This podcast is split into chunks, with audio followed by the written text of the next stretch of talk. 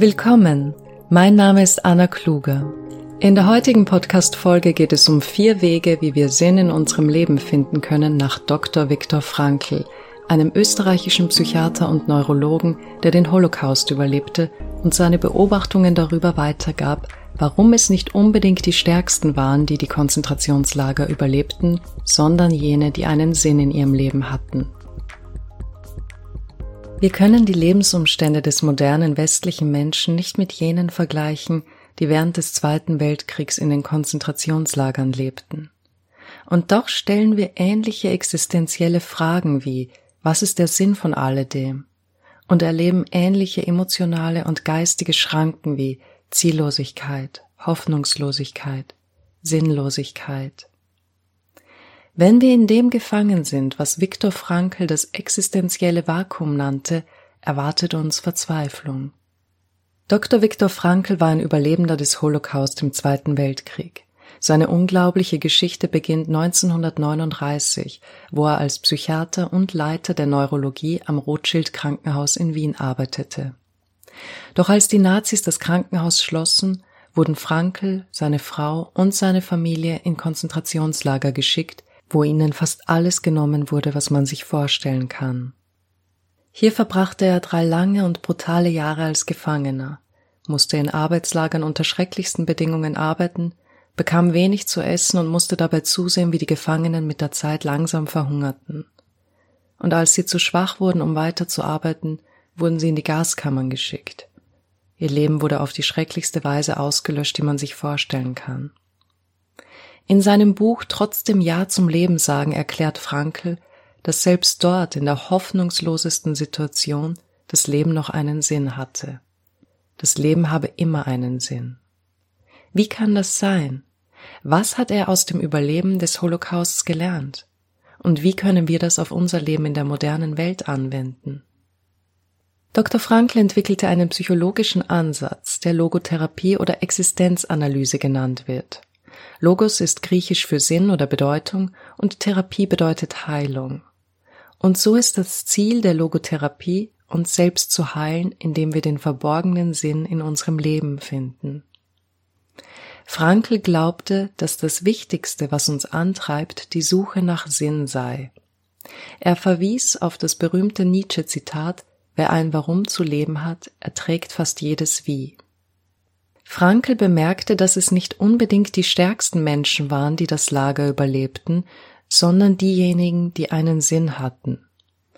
Und selbst wenn sie enorme Schmerzen erlitten, waren sie weniger durch die schrecklichen Dinge, die ihnen widerfuhren, geschädigt. Sie hatten Zugang zu einer inneren Welt der geistigen Freiheit. Frankl nannte dies die Selbsttranszendenz der menschlichen Existenz.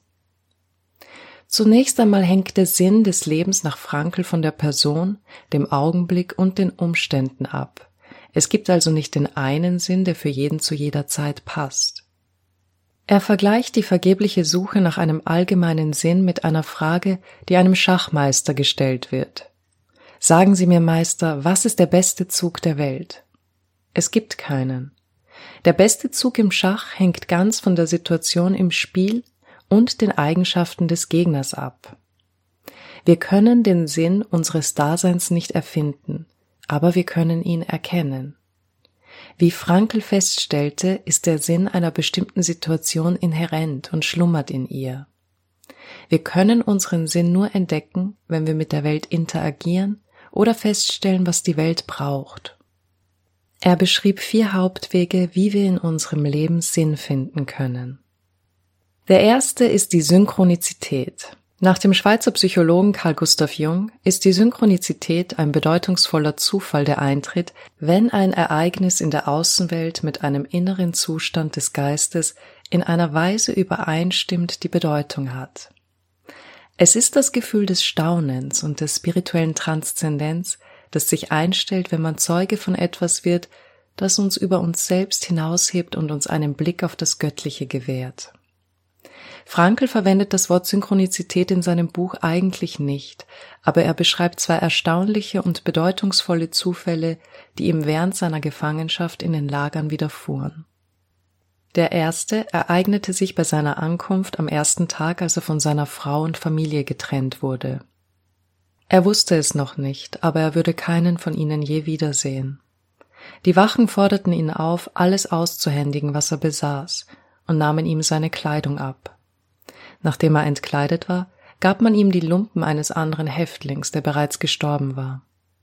Als Frankel diese anzog, fand er in seiner Tasche eine einzelne Seite aus einem hebräischen Gebetbuch, und auf dieser Seite stand das wichtigste jüdische Gebet. Dies war für Frankel sehr bedeutungsvoll, und er nahm es als ein Zeichen, die Kraft seiner Spiritualität zu nutzen. Der zweite bedeutungsvolle Zufall ereignete sich eines Tages, als Frankel gezwungen war, in einem Graben des Lagers zu arbeiten. Seine Gedanken schweiften zu seiner Frau. Irgendetwas in ihm sagte ihm, er solle im Stillen mit ihr sprechen.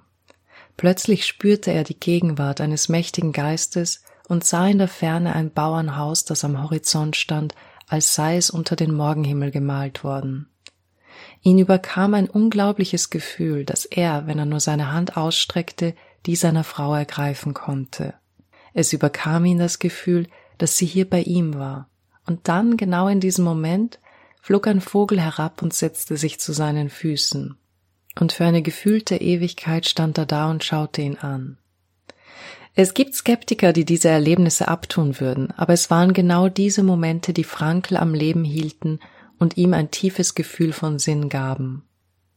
Die zweite Möglichkeit, Sinn zu finden, besteht darin, eine Arbeit zu tun, die die Seele nährt und Erfüllung bringt. Als Frankl zum ersten Mal in die Konzentrationslager kam, war das Wertvollste, was er besaß, ein Manuskript, das er geschrieben hatte und das bereit war, veröffentlicht zu werden.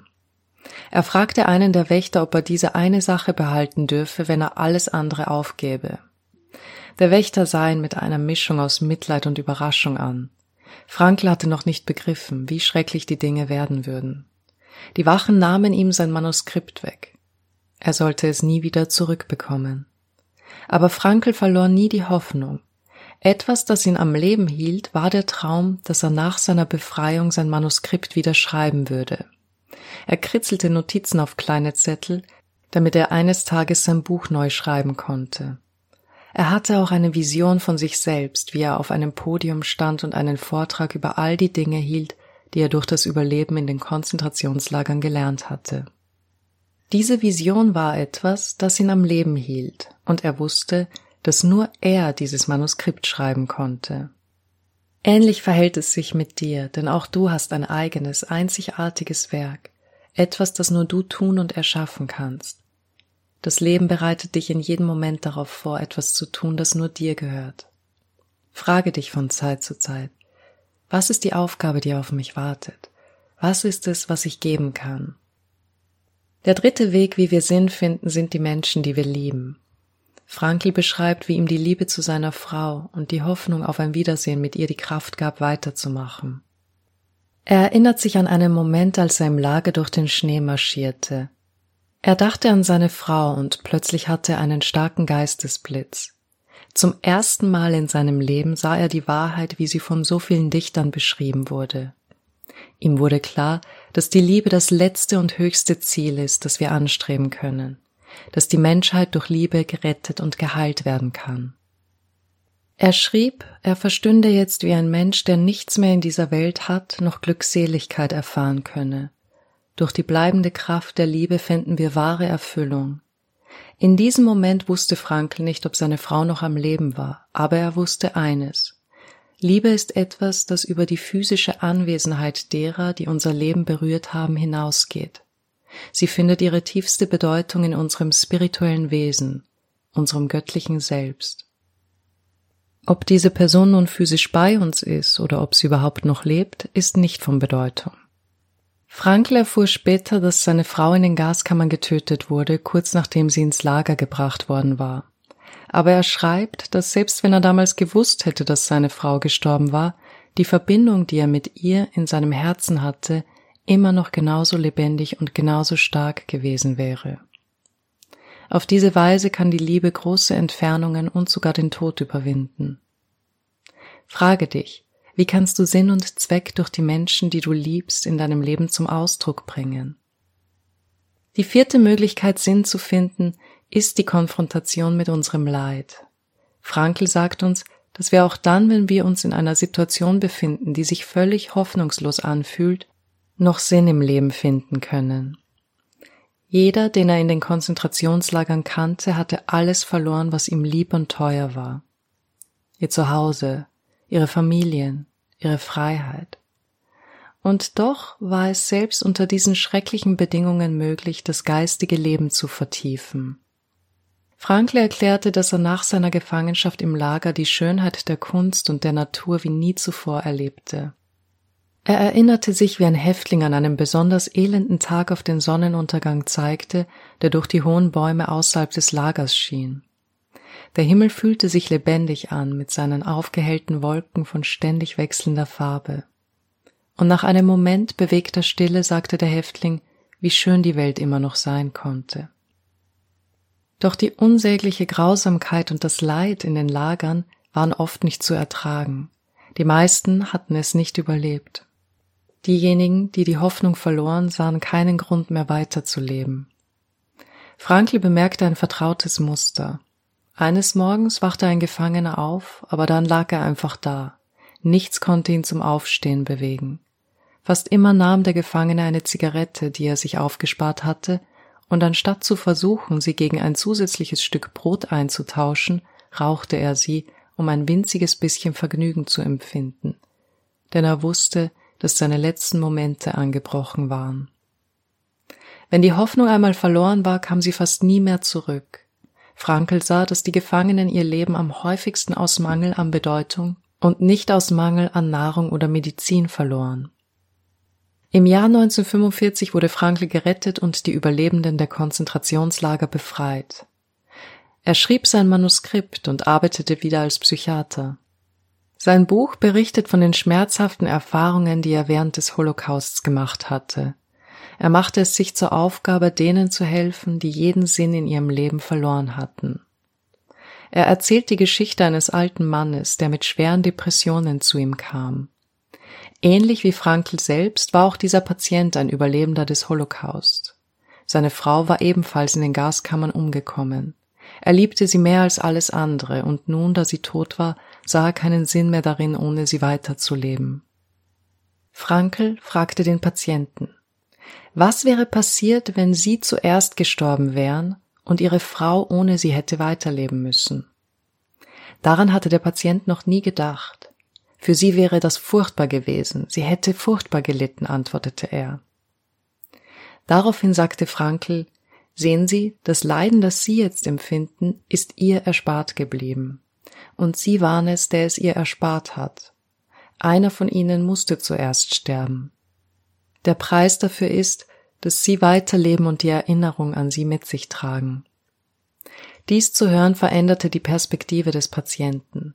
Er konnte nicht ändern, was mit seiner Frau geschehen war, aber er konnte sein Verständnis davon ändern und da er nun den Sinn seines Leidens erkannte, gab ihm das die Kraft weiterzumachen. Leiden hört in dem Moment auf, Leiden zu sein, in dem es einen Sinn findet. Und wenn man die Herausforderung annimmt, tapfer zu leiden, hat das Leben bis zum letzten Augenblick einen Sinn. Viele haben behauptet, der Holocaust zeige uns, dass die menschliche Natur von Grund auf böse sei. Der Psychologe Sigmund Freud sagte einmal, wenn man die Menschen hungrig genug mache, würden ihre tierischen Instinkte die Oberhand gewinnen und alle individuellen Unterschiede zwischen ihnen würden zu einem einheitlichen Ausdruck eines ungestillten Triebes verschwimmen. Aber Frankl widerstand dieser Art von Zynismus. Als Professor für Neurologie und Psychiatrie kannte er den Einfluss von Biologie und Umwelt auf die Psyche sehr gut. Aber selbst er war nicht mit der Idee einverstanden, dass wir durch diese Dinge gefangen sind. Seine Erfahrungen in den Konzentrationslagern zeigten ihm, dass die Menschen nicht in einem tierischen Trieb verschmolzen, sondern genau das Gegenteil. Es zeigte, wer sie wirklich waren. In dieser entsetzlichen Situation wurde ihre individuelle Einzigartigkeit deutlich. Frankl sagte, dass es selbst unter den KZ-Wächtern, die speziell dafür ausgewählt wurden, aggressiv und brutal zu sein, einige Wächter gab, die freundlich waren. Ein Wächter beispielsweise gab Geld aus seiner eigenen Tasche aus, um Medikamente für die Gefangenen zu kaufen. Ein anderer gab Frankl ein Stück Brot, das er von seiner eigenen Frühstücksration gerettet hatte. Er reichte es Frankl mit einer solchen Freundlichkeit und Wärme, dass es ihn zu Tränen rührte. Er sagte, er fühlte sich wieder wie ein Mensch. Frankl schreibt, Wer von denen, die das Konzentrationslager erlebt haben, wüsste nicht von jenen Menschengestalten zu erzählen, die da über die Appellplätze oder durch die Baracken des Lagers gewandelt sind, hier ein gutes Wort, dort den letzten Bissen Brot spendend. Und mögen es auch nur wenige gewesen sein. Sie haben Beweiskraft dafür, dass man dem Menschen alles im Konzentrationslager nehmen kann, nur nicht die letzte menschliche Freiheit, sich zu den gegebenen Verhältnissen so oder so einzustellen. Wir haben immer eine Wahl, in jedem von uns steckt die duale Natur von Gut und Böse, von Licht und Dunkelheit. Wir können die Tatsache nicht leugnen, dass es Menschen waren, die Gaskammern von Auschwitz geschaffen haben. Aber es waren auch Menschen, die im Lager versuchten, die Kranken zu heilen und den Sterbenden Trost zu spenden. Sie opferten sich selbst und gaben ihr letztes Stück Brot auf, damit ein anderer weiterleben konnte. Jeder Mensch hat die Freiheit, in jedem Augenblick zu wählen und sich zu verändern. Wir mögen von der Biologie oder von der Gesellschaft beeinflusst sein. Aber was uns menschlich macht, ist die Fähigkeit, über diese Dinge hinauszuwachsen. Wir haben die Macht zu bestimmen, wer wir sein möchten. Und diese letzte aller menschlichen Freiheiten kann uns niemals genommen werden.